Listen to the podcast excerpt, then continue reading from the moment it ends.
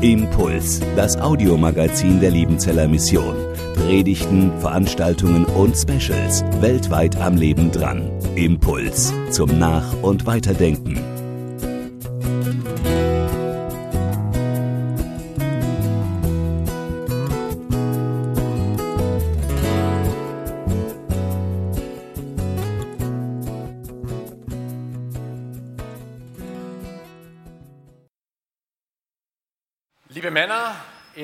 Zwei Tagen ist Heiligabend. Ist euch das bewusst? Habt ihr alle Weihnachtsgeschenke schon zusammen? Ich meine die Männer jetzt. Manche machen sich leicht und sagen, na, wir haben das abgeschafft mit dem Schenken, von daher habe ich keine Probleme mit Weihnachten, es ist alles bereit. Und andere, die haben ein weibliches Wesen in ihrem Umfeld, an das sie das Geschenke besorgen und das Einpacken delegiert haben. Lediglich das Überreichen übernehmen sie dann freudig und haben dabei doppelte Freude, nämlich sie überreichen ein Geschenk an einen lieben Menschen und sie sind genauso gespannt, was rauskommt aus dem Geschenk, was sie geschenkt haben. Aber auch diese Männer müssen sich auf Weihnachten vorbereiten und wenigstens ein Geschenk besorgen, nämlich für die, an die sie das delegiert haben. Und da habt ihr morgen noch die Möglichkeit einzukaufen, wenn ihr wollt, und euch durchzuwuhlen durch die Läden und irgendwas suchen. Oder wenn ihr es morgen nicht schafft, habt ihr noch die zweite Möglichkeit, einen Briefumschlag zu nehmen und einen Geldschein reinzustecken mit den Worten, da kauft ihr was Schönes, was du dir schon immer gewollt und gesucht hast. Oder, und das ist meine Empfehlung, ihr schreibt einen Gutschein.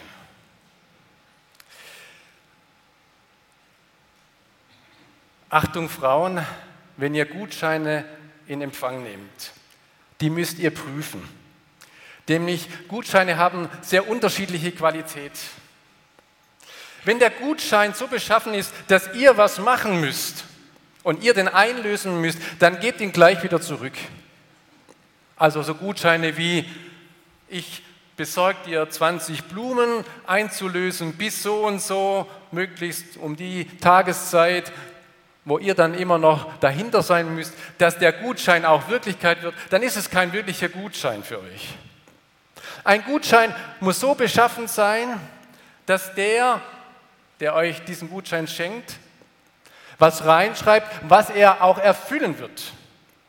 Zum Beispiel Gutschein für ein Frühstück im Bett in der kommenden Woche. Uhrzeit Überraschung. Überraschung ist sozusagen Platzhalter für keine Ahnung, wann ich das machen werde, aber ich schreibe es mal rein. Oder Gutschein für ein gutes Abendessen in einem Restaurant nächste Woche, Ort Überraschung. Wenn dieser Gutschein nicht eingelöst wird von dem, der ihn geschrieben hat, dann entsteht so etwas wie eine Vertrauenskrise.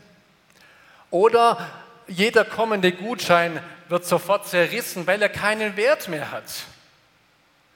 Die Gutscheine von dir sind keine Gutscheine, sagt sie dann zu ihm. Die haben keinen Wert oder du, du, du hältst nicht dein Wort. Und wenn du schon beim Gutschein nicht dein Wort hältst, hältst du es dann sonst? Und genauso befindet sich der Paulus in dieser Gutscheindiskussion mit einer Gemeinde, die er liebt, aber die ihm sehr viel zu schaffen macht, nämlich mit den Christen in Korinth. Denen hat er im ersten Brief geschrieben, bei Weihnachten will ich euch besuchen, Weihnachten will ich mit euch feiern. Also wörtlich heißt es, im Winter will ich dann bei euch sein, also da, wo wir Weihnachten drin haben. Und dann warten sie im Winter auf Paulus und Paulus, er kommt nicht im Winter. Er kommt gar nicht so, wie er es angekündigt hat, so wie er es versprochen hatte. Und dann fingen die Ersten an zu zweifeln, kann man dem Paulus noch glauben? Der macht große Versprechungen und nachher kommt nichts dabei heraus. Der wollte doch kommen und er kommt doch nicht.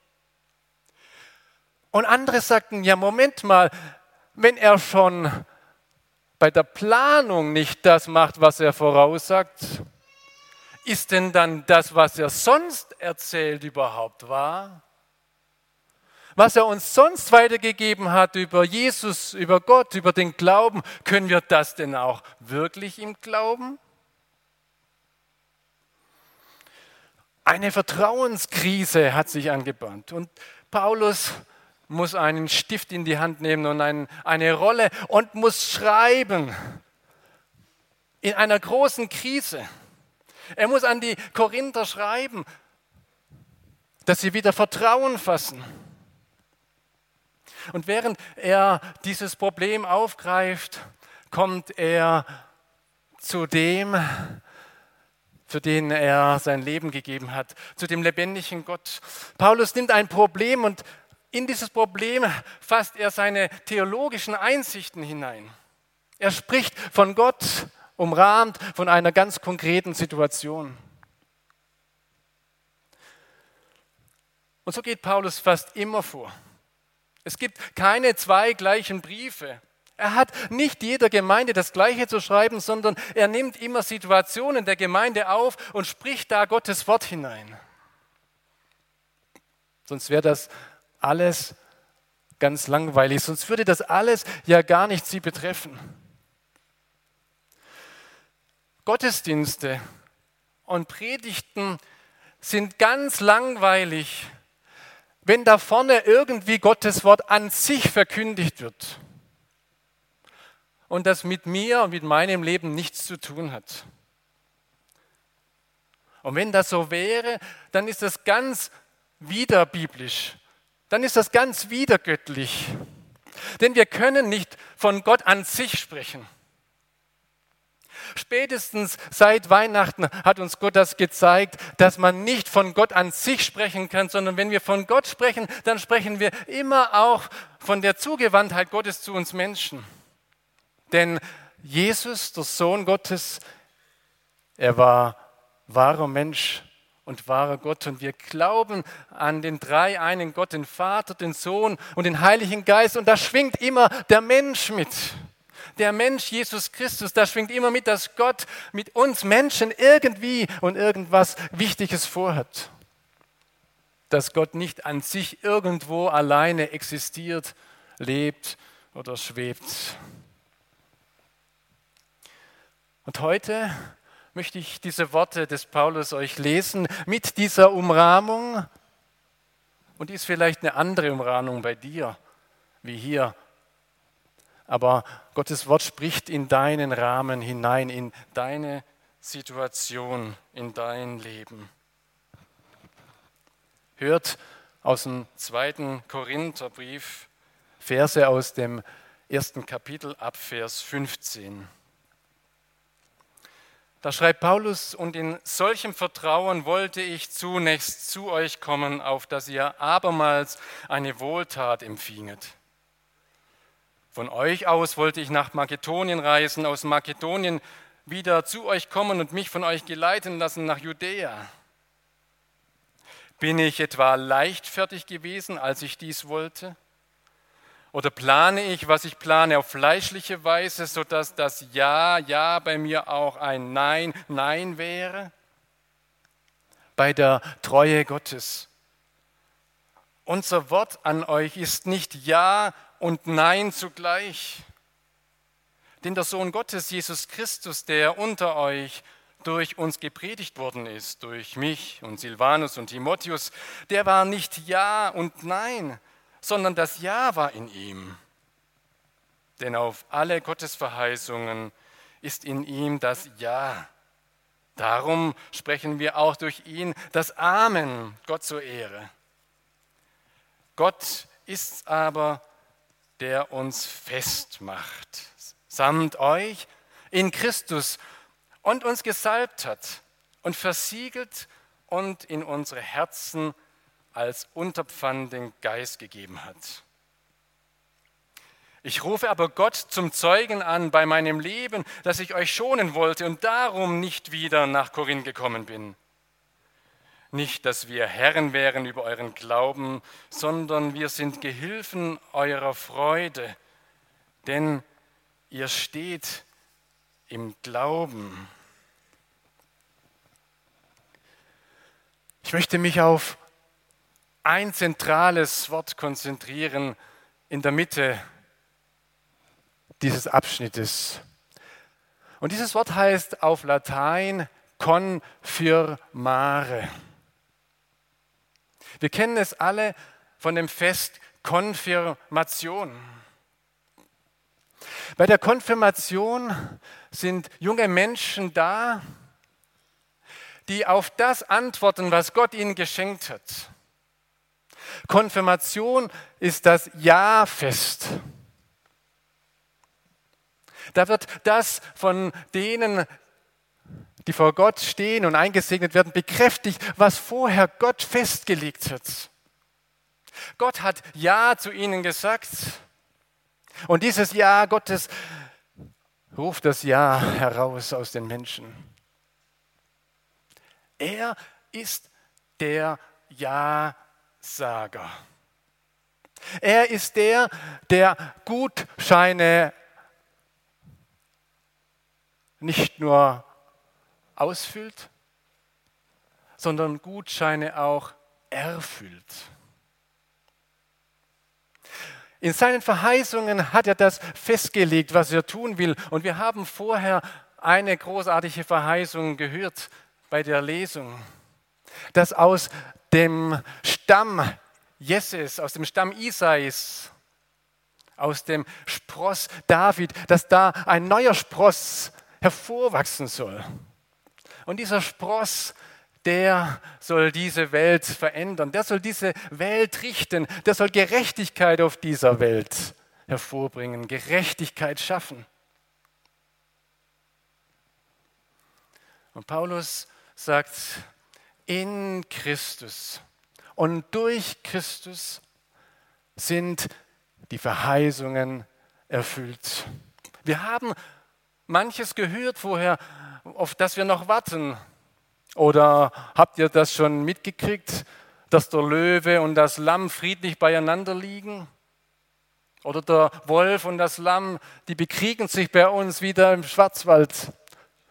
Und im Zoo sind sie schön getrennt, denn die Zeit ist noch nicht da, wo das erfüllt ist. Aber da hat sich schon einiges angebahnt von dem, was verheißen ist. Und in Christus können wir es erfahren und sehen. Er ist der Wunderrat, der Gott hält, heißt es zwei Kapitel vorher in Jesaja 9. Und ich möchte Gott hält nicht nur mit E und D schreiben, sondern auch mit Ä und mit T. Er ist der Gott hält, der, der seine Versprechungen hält einhält. Auch wenn es noch nicht so aussieht, wie es da steht. Auch wenn noch nicht alles perfekt ist. Aber er hält sie ein und zeigt, dass er dahinter steht, weil er Christus uns gesandt hat. Und wir in Christus sein Ja sehen. Ich möchte auf einen Vers jetzt ganz genau eingehen, wo er noch einmal uns zeigt, Paulus, was das für uns bedeutet, wenn er sein Versprechen hält. Was heißt das für euch, die ihr im Glauben steht, die ihr zu Christus gehört? Paulus sagt, dann seid ihr gesalbt und ihr seid versiegelt und ihr habt den Heiligen Geist als Arabon. Puh. Drei nette Geschenke. Ich möchte mit euch diese Geschenke auspacken, die vielleicht auf den ersten Blick gar nicht so attraktiv aussehen. Gesalbt, versiegelt, Was? Ein Arabon? Ein Unterpfand? Das sind doch alles Begriffe aus der Rechtsprechung, wo es um Ja und Nein geht. Aber was hat das mit mir zu tun? Gesalbt, da denke ich an den Drogeriemarkt, wo man die Salben kauft. Aber das ist nicht meine Welt, Kosmetika zu besorgen. Das sind Luxusgüter, wo die reingehen und kaufen, die halt etwas besser riechen wollen oder salbungsvoll aussehen oder sich hergeben. Ich gehe aus dem Drogeriemarkt wieder raus mit euch und gehe nach Bethlehem runter. Denn in Bethlehem erfahren wir, was eigentlich gesalbt sein heißt und bedeutet. In Bethlehem haben sie Gottesdienst gefeiert. Ganz salbungsvoll war das. Und am Ende des Gottesdienstes, als alles rum war, da nimmt der Samuel sein Salbhorn und ist bereit, einen von den Söhnen Isais zum König zu salben. Und der eine war noch unterwegs, wie wir wissen, bei den Schafen. Er kommt zurück und wird gesalbt. Und dann heißt es, dass Gottes Geist von jetzt an bei David war. Diese Salbung ist nicht einfach nur eine kosmetische Angelegenheit, sondern diese Salbung heißt, dass der, der gesalbt ist, von Gott ermächtigt wird, in seinem Namen aufzustehen, in seinem Namen zu leben, in der Kraft Gottes unterwegs zu sein. Sohn Gottes zu sein. Durch den Heiligen Geist seid ihr gesalbt. Ist er, der Sohn Gottes, in euch. Deswegen seid ihr Christen, wörtlich Christianer, Messianer, Gesalbte. Ihr seid Messias-Leute. Und der Messias lebt in euch und durch euch in dieser Welt. Das heißt gesalbt sein. Und das Zweite, was Paulus sagt, ihr seid versiegelt. Und ich packe das Zweite aus und da kommt ein Stempel heraus. Und wenn ich einen Stempel in der Hand habe, dann denke ich an Amt an Pfarramt oder an Bürgermeisteramt. Und dann wird gestempelt und abgestempelt und dann werden die Akten irgendwo wegsortiert. Aber der Stempel, das Siegel führt uns wieder hinunter. Wir waren gerade bei der Salbung von David gewesen und ein Kapitel später erzählt die Geschichte wie er in Ephes Damim zwischen Bethlehem und der Küste, wie er dort in einem Tal steht. Zwei Sklaven begegnen sich. Zwei, die gestempelt sind. Der eine trägt den Stempel des Bösen und der andere trägt den Stempel des Lebendigen. Der eine, der Goliath, er meint, das sei er, sei der Höchste, er sei der Stärkste. Das Böse hat ihn durchdrungen. Der Böse ist in ihm am Werk. Er hat ihn völlig verblendet. Und er kämpft gegen das Volk Gottes.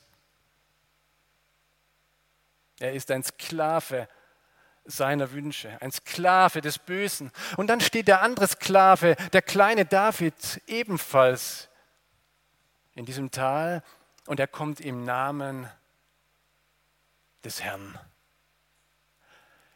Er kommt als einer, der zu Gott gehört, der Gott als Eigentum übergeben ist. Gott hat seinen Stempel drauf gemacht bei ihm und Gott sagt, du gehörst zu mir. Und er ist gerne sein Sklave, sein Knecht. Und in seinem Auftrag kann er dem Bösen widerstehen. In seinem Auftrag kann er Dinge tun, die eigentlich unmenschlich sind. Aber er kann für Recht sorgen, für Gerechtigkeit.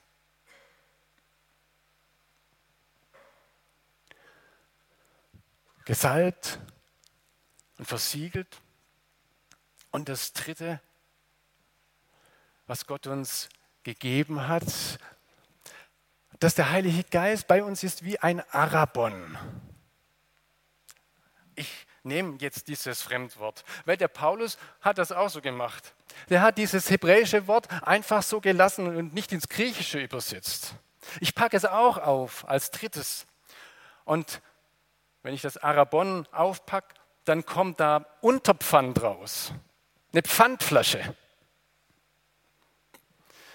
Wenn wir ein Pfand haben oder eine Pfandflasche, dann können wir was eintauschen und wir geben das Pfand zurück und wir bekommen was gewissermaßen im Tausch. Auf den ersten Blick hat Pfand tatsächlich was mit Tauschen zu tun. Und auch auf den ersten Blick in der nächsten Geschichte, die nach Goliath kommt, um bei David zu bleiben, da heißt es, dass der David und der Jonathan eine ganz enge Freundschaft begonnen haben.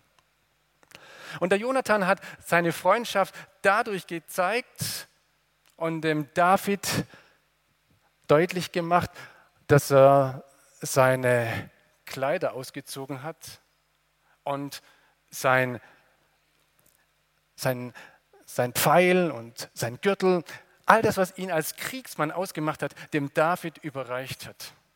Er hat die Kleider getauscht. Und er hat damit dem David gezeigt, ab jetzt bist du der Prinz. Obwohl ich Jonathan, der Sohn des Königs bin, gebe ich jetzt mein Sohn sein an dich ab. Er wechselt die Kleider und nachher stirbt Jonathan sogar. So wie Christus gestorben ist und mit uns gewechselt hat.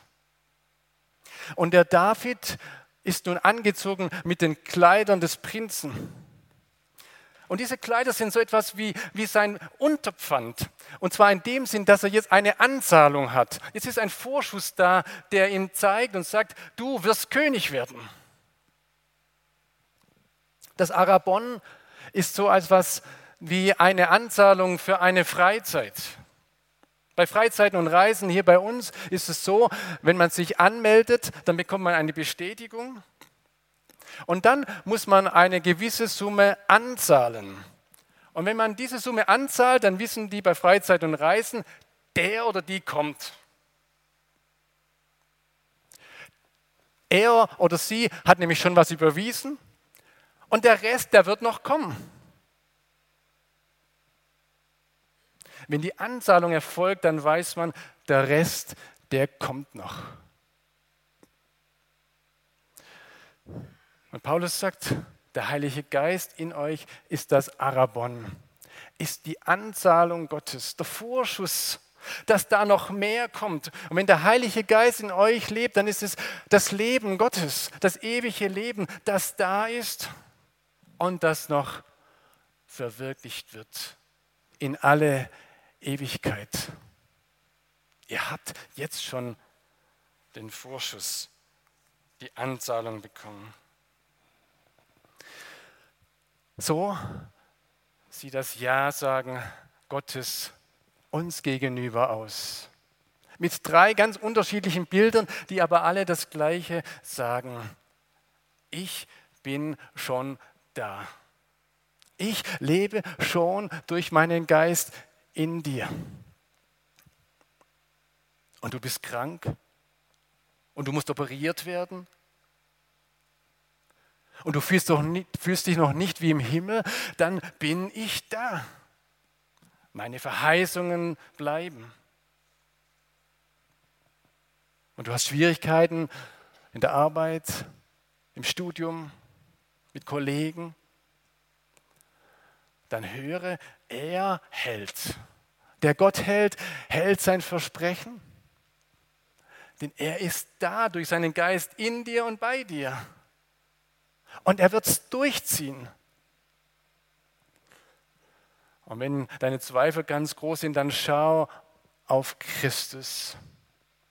Er ist gegangen im Vertrauen auf seinen Vater bis zuletzt, bis zum Tod am Kreuz. Und dann hat Gott gezeigt, wer er ist. Richtig deutlich.